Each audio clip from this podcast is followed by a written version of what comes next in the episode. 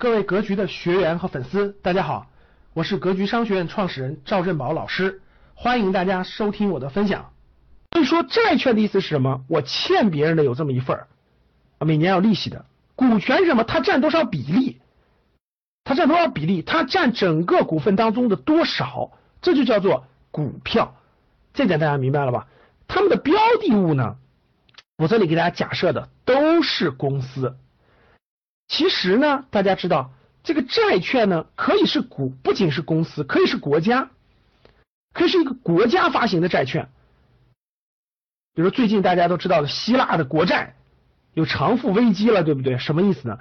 就是希腊这个国家，它面向别的国家，或者面向个人，或者面向很多金融机构，发行了大量的债券。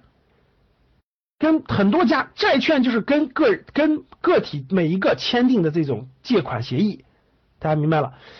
那本来应该是按期要还利息的，结果他还不上了，这就叫做债务危机或叫债务违约。债呢，国家可以发，公司可以发啊，这就是债。股呢，指的就是股份制公司啊，大家没听说过国家发股票的哈，也没听说过这个其他，主要是指的是股份制公司发的。那我们今天说的所谓的股权众筹啊，今天大众创新，万众创业，对吧？股权众筹什么意思？就是把这个股权拆分成很多份儿，让大家提前认领，其实也是股票的一种某种形式。所以这一点，我相信大家就很清楚的就明白了债和股的关系。那债和股呢，其实还有非常重要的关系，就是他们的收益和他们的职，他们的这个责任和收益是完全不一样的。那我们同样以这个我开的这个饭店为例，我们理解这个债和股的关系。那我们往后看这一页，那股权和债权他们的收益是怎么计算呢？他们分别有什么样的权利呢？那大家看这儿，那赵老师开的这家饭店呢，投入了三百万，哎，第一年呢，经营的还可以，还可以啊，市场情况也比较好。那刨去了人工工资。啊，这个这个基本的这个正常的开支和这个这个花费之外呢，哎，到年底一结算，呃，债前利润，债前利润什么意思？就是还没有还债还债务啊，其他的成本都已经算都已经算进去了，哎，有五十万的利润。那这时候呢，就要考虑了，债权优于股权，就债权优于股权，所以我要先还债啊。我要先还债，因为债主的权利比股股东的权利要更优。那我就要先还我欠的小张的一百万的债。那一百万的债，大家知道每年是百分之十的利息，每年是百分之十的利息。哎，我就还给小张是十万块钱的利息，小张就获得了我十万块钱给他的利息。那我的债前利润是五十万，我减去十万以后还剩四十万的净利润。这四十万的净利润，那就是给股东的了。那股东大家知道，两个人，第一个是我，第二个是小李。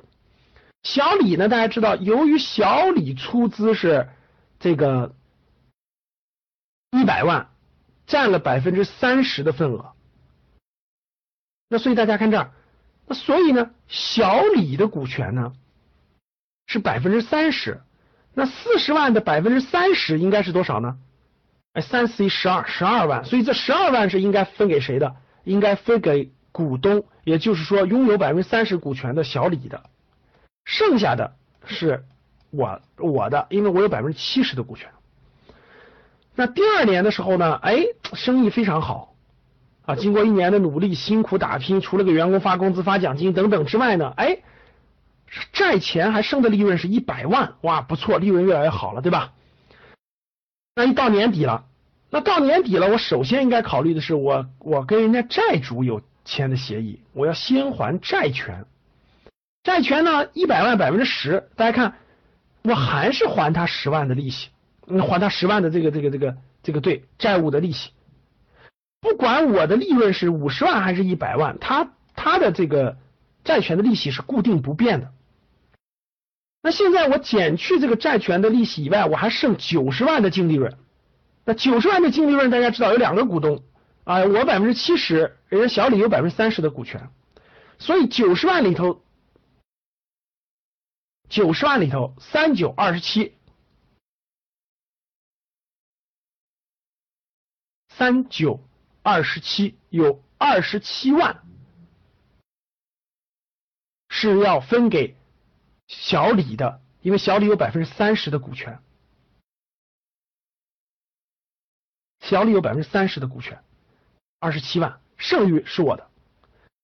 第三年的时候呢，大家看这儿，从第一年、第二年可以看得出来了，我的饭店的利润高，我分配的时候跟债主是没关系的，大家看到没？债主是拿的固定利率，看到吗？债主拿的固定利利固定利息，而我的股东拿的是分最后净利润的分配比例，所以大家看我收益高了以后，我的债主。他的收益是固定的，但是我的股东他的收益是随着净利润提高而提高的。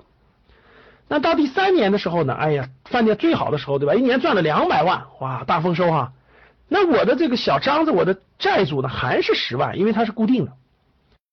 这样呢，我的净利润就剩了，减去这个债，我的利息还剩一百九十万，哇，这个比例非常高，对吧？那一百九十万，小李作为我百分之三十的股权，他就享有分红五十七万的分红权。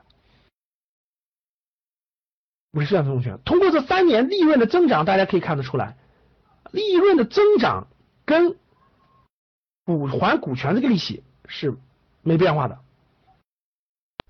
感谢大家的收听，本期就到这里。